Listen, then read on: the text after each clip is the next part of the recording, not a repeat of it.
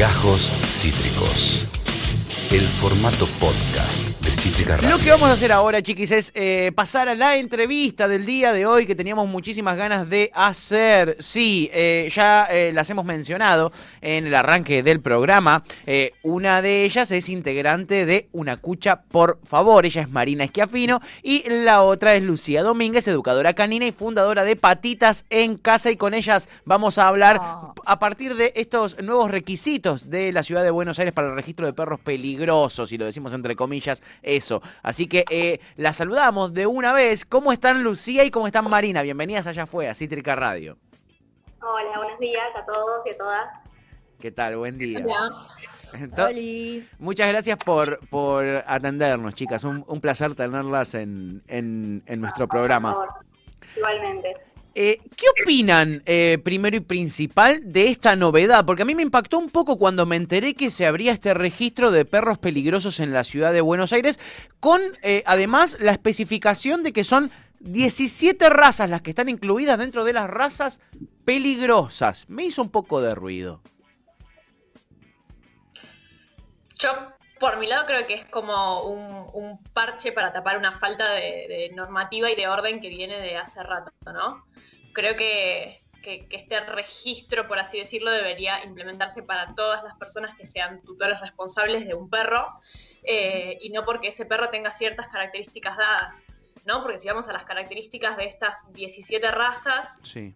hay un montón de perros con características similares, como puede ser, por ejemplo, un labrador, que no está contemplado dentro de este listado de razas, simplemente porque no es un perro que sirva mediáticamente, ¿no? Si nosotros vamos a las noticias de siempre el perro que atacó, eh, siempre vamos a encontrar un pitbull o un dogo o un Sí. rottweiler, y hay un montón de perros que cu- cumplen con estas mismas características físicas, digamos, Sí. eh, y que no son contemplados y que de, de generar agresividad, que esto, vamos a decirlo, depende siempre del entorno, eh, porque no es, no es siempre algo genético. Claro. Eh, los perros son animales sociales y, y toda su formación depende de todo lo que vayan aprendiendo del entorno.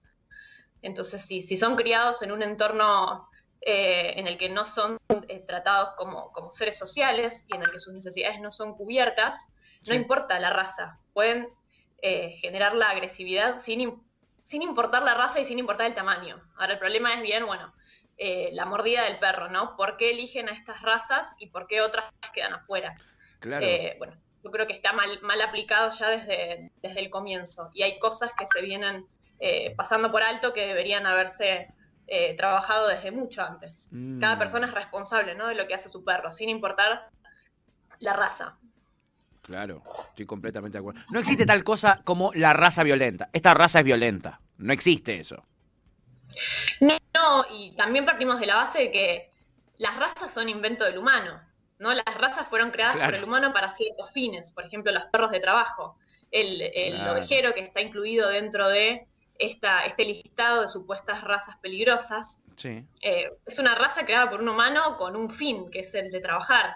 Entonces, si yo como humana no soy responsable y no me informo, eh, puedo obviamente potenciar eh, es- eso que viene ya genéticamente dado por ese perro, por ejemplo un pitbull, o puedo criarlo de una manera eh, en la que si yo tengo la información, me puedo asegurar de que ese perro no, no- no sea potencialmente peligroso eh, para la sociedad, como así se dice, ¿no? Eso, cuando uno, por ejemplo, eh, perdón, cuando uno, por Sí. ejemplo, digo, eh, adquiere eh, o, o- o tiene, adopta un perro que es conocido como, por ejemplo, el pitbull, Sí. por ser una raza o, o que, que tiene esa mala fama de peligroso, de violento, de que, de... ¿hay algunos cuidados o algunas cuestiones particulares a la hora de la crianza de esas razas para impedir que se vuelvan eh, perros violentos o en realidad al contrario, es, son cosas particulares las que uno tiene que hacer para que se vuelvan perros violentos.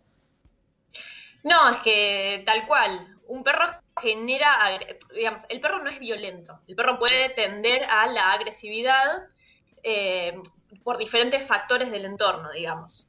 Pero sí, por ejemplo, como decíamos, el perro es un animal social y yo lo, yo, o sea, decido tener este perro para que, por ejemplo, me cuide la casa, ¿no? Como hay Sí. un montón de casos. Entonces ese perro queda relegado a un patio, eh, atado con una cadena, no tiene contacto social, no tiene, o sea, no, no tiene todos los cuidados que debería tener. y entonces estamos nosotros generando, o sea, el, el potencialmente peligroso es el humano, no el perro, ¿no? Porque es el humano Total. que no tiene la información suficiente y que termina generando estas situaciones. Eh, entonces yo creo que cualquier persona que, que decida a- adoptar o comprar un perro, sea cual sea la raza, debería informarse y debería saber las, las cuestiones básicas que necesita cualquier persona para criar cualquier tipo de perro. Y sobre todo si va a tener un perro de ese porte. ¿no? Claro. Que, como bien decimos, un, un caniche también puede ser, eh, puede portar agresividad, pero no es lo mismo la mordida de un caniche que la mordida de un pitbull o de un mestizo que pesa 40 kilos, ¿no? Claro. Eh, entonces, sin importar el tamaño, deberían todos también eh, eh, educarse y formarse antes de sumar un perro a la familia. Creo que es lo básico. Mm, Tal cual, entender que el- la tenencia responsable no se limita a, bueno, buenísimo, darle las vacunas, Sí. la castración llegado el momento, darle lo necesario, sino que también implica a veces eh, la educación y a veces cuando eso lo excede a uno mismo, bueno, acudir a un profesional que esté capacitado para ayudarlo en el proceso de educación, que es, no sé, corregime Lu, siempre dentro del primer año de edad, que es el más, en donde más se lo puede educar y aprender. Ah, qué interesante eso, Marina, que, que, que aportás. Eh, y quiero, quiero agregarle algo a esa, a esa pregunta para, para Lucía y es, eh, ¿cuál es, ¿cuál es la clave en la crianza de, de, un perro? ¿Cuáles son las claves a tener en cuenta de un perrito, una perrita, eh, cuando uno lo adopta, cuando uno, eh, eh, cuando, cuando, no sé, eh, eh, eh, tuviste cría, tuvo cría tu perrita y, tenés cachorritos? ¿Cuál, ¿Cuál es la, la- la época clave, la edad clave, el rango etario clave en el que uno le puede dar estos hábitos al perro? Convertirlo en un perro quizá agresivo. ¿Dónde está la clave ahí?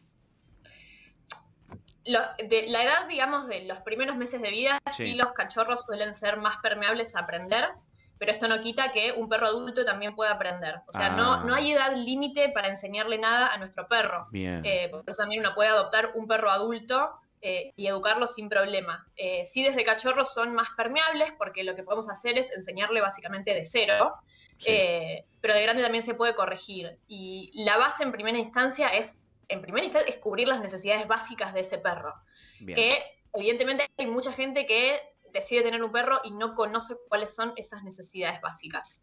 Y una vez que están cubiertas estas necesidades, sí, pasar a eh, límites, obediencia, es básico que nuestro perro nos responda en la calle, ¿no? Sí. Eh, una de, de las normativas de esta nueva medida es que, por ejemplo, estas razas potencialmente peligrosas tienen que estar siempre con bozal Sí. y tienen que usar una correa de no más de dos metros. Y la realidad es que esta correa de no más de dos metros atenta contra la sociabilización de esos perros en la calle. Eh, lo ideal es siempre usar una correa más larga. Entonces, ¿qué hago yo con esta correa de dos metros? Estoy limitando a estos perros potencialmente peligrosos de que interactúen con otros perros. Y sin darme cuenta los estoy metiendo dentro de una burbuja y los estoy aislando más todavía. Por eso digo, esto es un, es un parche y hasta puede llegar a ser contraproducente para estos perros. Ah, qué Eh, interesante. un perro que, por ejemplo, un accidente se pierde con un bozal puesto, tiene más chances de morir que un perro que no tiene un bozal puesto, porque no puede comer, Claro. porque no puede tomar agua, porque no puede jadear ni respirar como debería, digamos.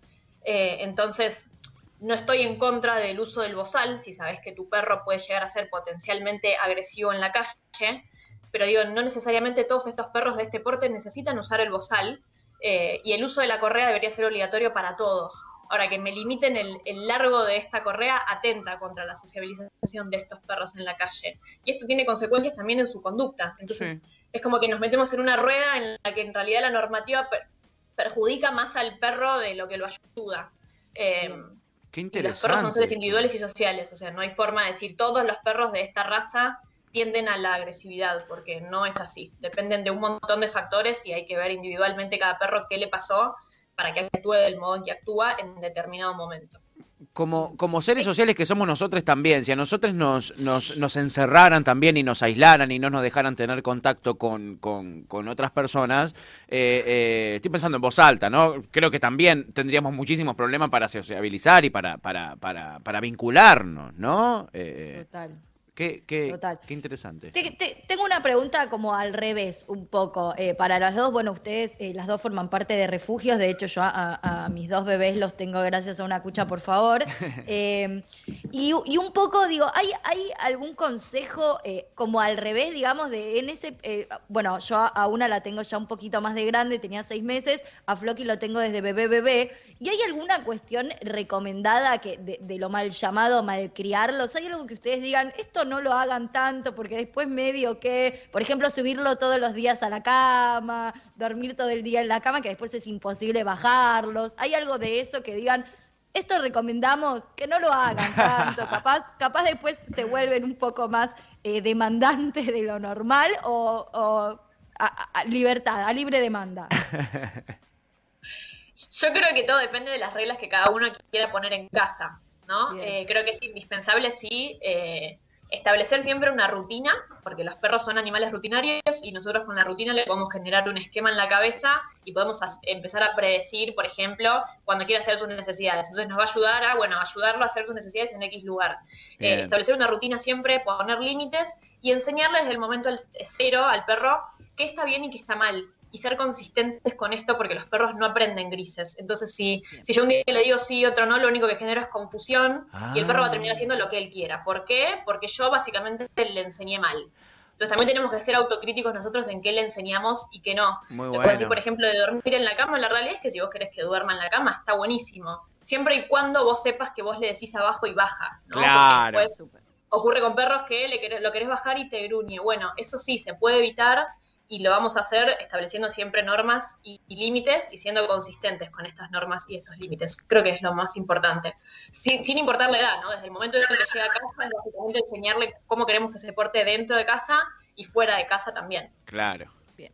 Claro. Sí, y entender que ese límite también es una forma de, de educar y de querer a ese animal. O sea, es también respetarlo para que sea, tenga una mejor calidad de vida socialmente. Igual hay, hay que ser medio bestia, ¿no? Porque yo los malcrié, o sea, los crié bastante para el traste y son tan obedientes que digo, no sé, no sé cómo hicieron.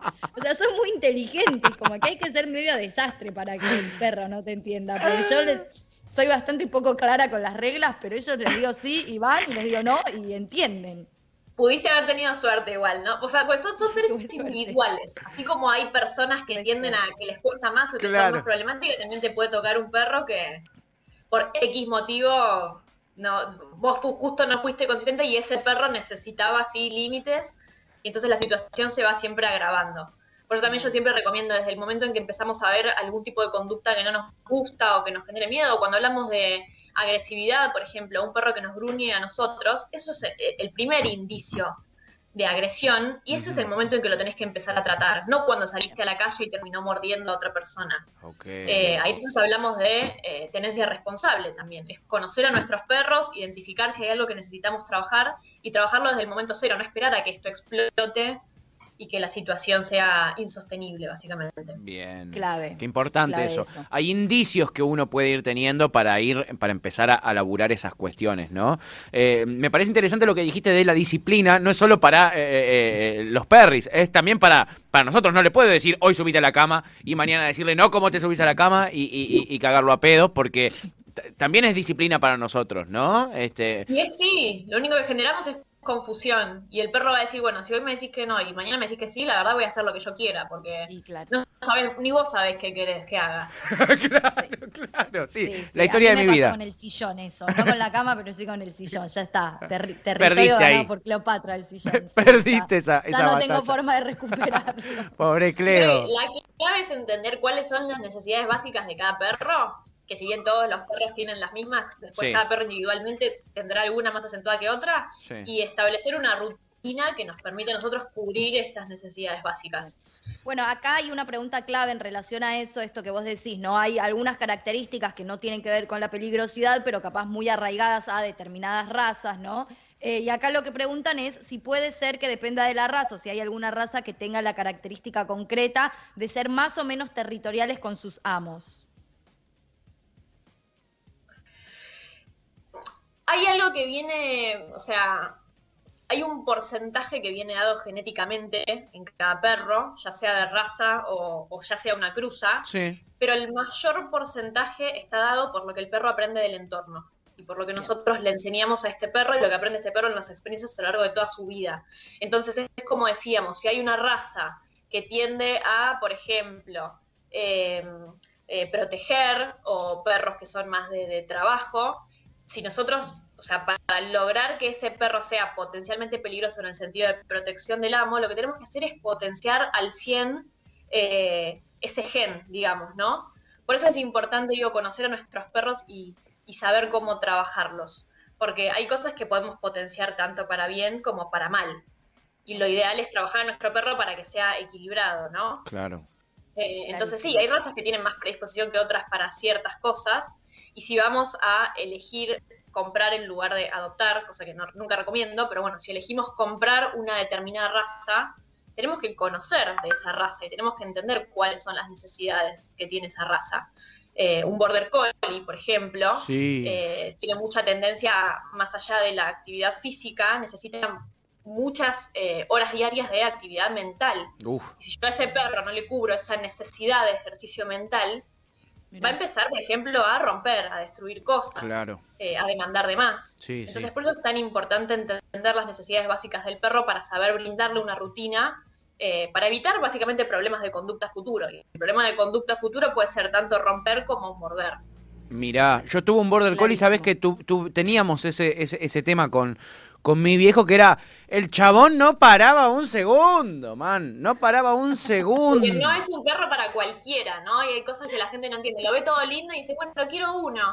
Pero te aseguraste de que tu rutina sea apta para la crianza Claro. ¿entendés? Porque a los dos años te lo devuelven con un monio.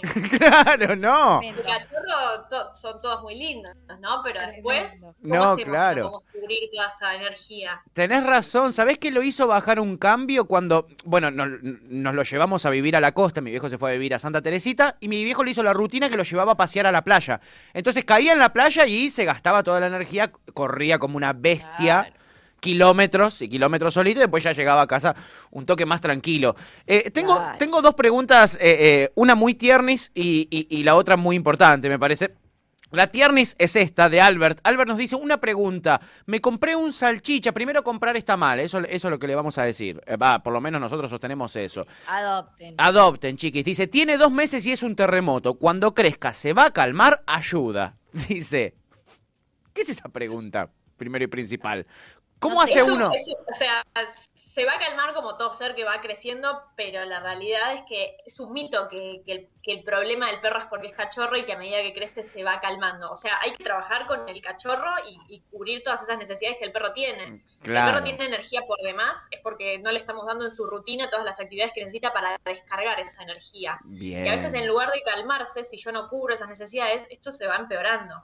Porque el estrés del- en el perro se va acumulando con los años, ¿no? Entonces va adquiriendo también hábitos que no nos gustan por el simple hecho de que nosotros no lo, no lo estamos ayudando a canalizar toda esa energía. Ah. Entonces, importante, si no sabe cómo trabajarlo, siempre acudir a un profesional que nos ayude, ¿no? A armar una rutina, eh, a trabajar con nuestro perro en obediencia, eh, porque lo último, yo creo que nadie adquiere o sube un perro a la familia con el objetivo de no ayudarlo a ser un perro estable. Creo que el problema es que la gente no sabe, eso es lo que decíamos antes. Claro. Es súper importante que antes de sumar un perro a la familia, todos sepamos un básico de qué necesitamos para criar un perro y qué va a necesitar este perro para ser estable y ser feliz en casa. Muy bueno, eso es, es importantísimo. Acá Mariel hace la otra pregunta que es muy, muy interesante para la gente que tiene más de, de un perrito o adopta uno teniendo ya uno más viejito. Eh, eh, dice, adoptamos hace tres meses a Hugo, es cachorro y se lleva muy, pero muy mal con Apolo, que tiene nueve años. ¿Alguna recomendación? Gracias, dice Mariel Zambón, que le mandamos eh, eh, un abrazo. Yo creo que primero, va, va, al menos yo que me la paso quizás transitando perros, siempre pienso también ¿no? en el bienestar de los que ya están en casa. Claro. Porque no cualquier perro adulto se fuma a un perro, o sea, quizás lo más recomendable era adoptar a otro perro adulto que a un cachorro que no es tan compatible con la energía de ese perro. Mira. Mi recomendación, pero bueno, ahora que ya tenemos al cachorro en casa, yo creo que lo importante, eh, bueno, lo que se puede hacer es, además de fomentar la sociabilización, es generar espacios dentro de casa a los que nuestro perro adulto pueda acceder y el cachorro no. Entonces, cuando el adulto se agota y tiene ganas de estar solo o de descansar, sepa que puede entrar, por ejemplo, a X habitación y que ese espacio es seguro, digamos, que no va a tener al cachorro colgado de una oreja. Y eso es cuestión de enseñarle al cachorro que ahí puede y ahí no, y darle un poco más de acceso al perro adulto. Es como brindar una, también que tenga un espacio al que sepa que puede escaparse cuando el perro lo necesita. Pobrecito, claro. Eso es, las, etapas, las etapas de la vida de todos los perritos. Claro. Es, fundamental, ¿no? A mí eso me repasa con Morrison. Yo lo quiero llevar a casa y cada vez que lo llevo a casa, o sea, Morrison es el perro que quedó en lo de mi familia, mi perro de, de la infancia, y cada vez que lo llevo a casa la pasa re mal porque no se fuma a los otros dos. Pobre, claro, no quiere saber nada. a los 15 minutos quiere volver, no se los banca ni 15 minutos a los otros sí, ¿verdad? Y importante si hay alguien que esté pensando, por ejemplo, en sumar a otro perro teniendo ya uno, sí. Eh, es hacer la presentación siempre en un espacio neutro, ¿no? No meter directamente a este nuevo integrante en la casa que venga a invadir, digamos, el espacio. Sí. Eh, siempre es recomendable presentarlos en un espacio neutro, como puede ser la esquina, la plaza, en la calle eh, dejarlos que se olfateen, si el, si el nuevo integrante puede pasear, que paseen juntos primero y después eh, que entren a casa juntos y quitar de la visión todo tipo de em, cosas que puedan generar eh, tensión o problemas por, recursos, digamos, juguetes, comida, que, en principio coman separados, que no sean juguetes tirados por el piso, porque se puede generar una disputa por esas cosas. Entonces vamos a tratar de achicar el margen de error eh, y no dejar a disposición ninguna de estas cosas que pueda generar una pelea. Muy bueno eso, muy bueno ese dato. Mal. Acá para cerrar dos cositas. Primero una pregunta y después me gustaría que cuenten un poco también el laburo que hacen en el refugio y que puedan, eh, en los refugios y que puedan difundir eh, un poco eso, cómo, cómo adoptamos, sus, sus redes, los, los requisitos eh, más importantes. Pero bueno, uno, hablando de los requisitos más importantes, algo en lo que los refugios hacen mucho hincapié y que me gustaría que desarrollen es en el tema de las castraciones. porque es importante castrar? ¿No? Hay como ahí una, una cuestión muy, muy, una grieta muy grande respecto a si castrar sí, castrar no, mm. que entiendo que no es una grieta que exista dentro de los refugios. Bueno, ¿por qué es tan importante eh, castrar a, nuestros babies? La realidad es que más allá de un sinfín de cuestiones de salud que previene y evita, eh, vos te vas a caminar por las calles de cualquier localidad de provincia y no hay manera de que no te encuentres o un cachorro en la calle o perros en situación de vulnerabilidad extrema eh, con sarna, entonces todo bien con las leyes que quieren implementar, pero estaría bueno que empiecen a implementar también un control de natalidad, de cómo tener ese animal, de controlar, nada, este, un poco toda esta cuestión que se está yendo, se, va de las manos, las agrupaciones no damos abasto, y bueno, nada, eh, en cuanto a también lo, lo, social o lo conductual, no sé si tienen eso que quiere desarrollar Lu, pero bueno, también creo que aporta. No, yo creo que, y ya hablando más de, del lado más de rescatista que, como educadora, es como decía Mari, hay un hay una superpoblación de perros, producto de faltas de políticas de Estado, producto de irresponsabilidad por parte de la gente. Em, y con la cantidad de perros que hay hoy en día en la calle y con la cantidad de perros que, rescatamos y que están a la espera de un hogar, eh, me parece totalmente innecesario seguir eh, potenciando todo lo que es la, cría, además teniendo en cuenta el nivel de explotación que se maneja con las hembras en muchísimos criaderos que nosotros, o sea, desconocemos al punto de que no, todas las personas tienen la posibilidad de entrar y ver cómo es un criadero, ¿no? La gente compra, agarra el perrito y se lo lleva, pero quizás si viera todo lo que hay detrás de eso, quizás si viera el estado de esa madre, eh, mm. se, se replantea todo esto, ¿no?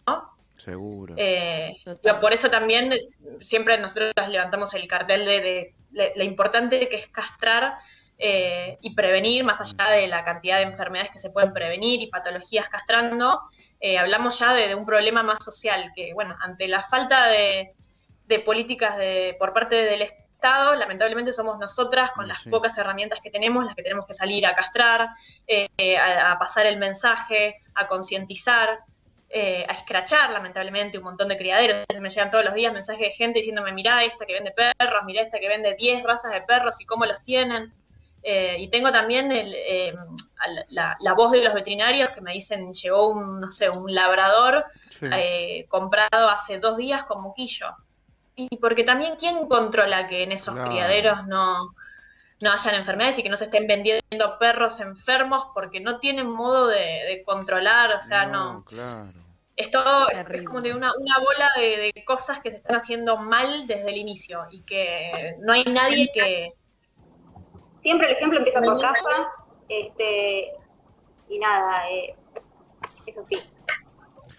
Eh, eh, ¿qué- qué- Nosotros como requisito básico de adopción pedimos compromiso de castración. ¿No estás de acuerdo con la castración? Lo lamento mucho, no podés adoptar el perro que yo rescaté. Bien, Sí. Yo quiero tener una familia que esté de acuerdo con esto. Los bien. demás animales también tienen que estar castrados, es un Sí. requisito para nosotros excluyente, y si no, bueno, hay muchísimos animales en la calle que esperan ser adoptados, y bueno, uno cada uno verá qué requisitos Bien. poner.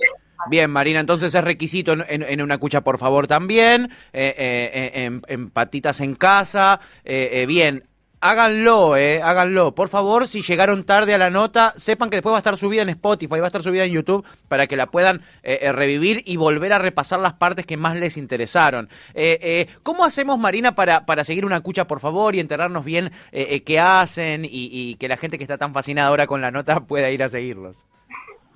Eh, en Insta- la red social que más usamos es Instagram, que Sí. es arroba una cucha por favor, así con cruz, por. Eh, y bueno, este, ahí los esperamos con, en Patitas en Casa también. Buenísimo, Ma- Marina, genial, muchísimas gracias. Eh, y, y Lucía, ¿cómo, ¿cómo hacemos para seguir patitas en casa, para enterarnos también allí eh, qué es lo que están haciendo? Arroba patitas en casa en Instagram para conocer a todos los perritos que tenemos en adopción y en recuperación. Y escucharme también repetir como loro todo lo que hablamos acá, porque me la paso hablando de los requisitos y de por qué estos requisitos, ¿no? Porque a veces la gente Es se ofende. Bueno, para todo hay un porqué. Claro, es, es- es fundamental, es fundamental y está muy bien la, la insistencia. Este, Lucía Domínguez, educadora canina, fundadora de Patitas en Casa, y Marina Schiafino, integrante de Una Cucha, por favor. A ellas les agradecemos tres columnistas que tenemos en este programa. Morrison, eh, a Cleo eh, eh, y a todos los terremotos que tiene en la casa. Y a Floki, y a pobre sí. Floki, a todos los terremotos. terremotos. Son columnistas de este programa, así que les agradecemos a, a- a- a ustedes. Sobre todo Floki y Cleo. Sobre todo Bloque y Cleo. Este, muchísimas gracias, chicas, eh, por haberse tomado el Gracias tiempito. Abrazo enorme. Gracias a ustedes por el espacio, chicos. Hasta la próxima. Gracias. Eh, hermosa entrevista, eh, a la gente, la gente la ha disfrutado un montón, llegan muchísimos mensajitos, eh. veremos si seguramente quedaron muchas preguntas pendientes, ¿no? Así que seguramente las volveremos a, a molestar eh, prontito. Esto fue Gajos Cítricos. Encontrá los contenidos de Cítrica Radio en formato podcast en Spotify, YouTube o en nuestra página web.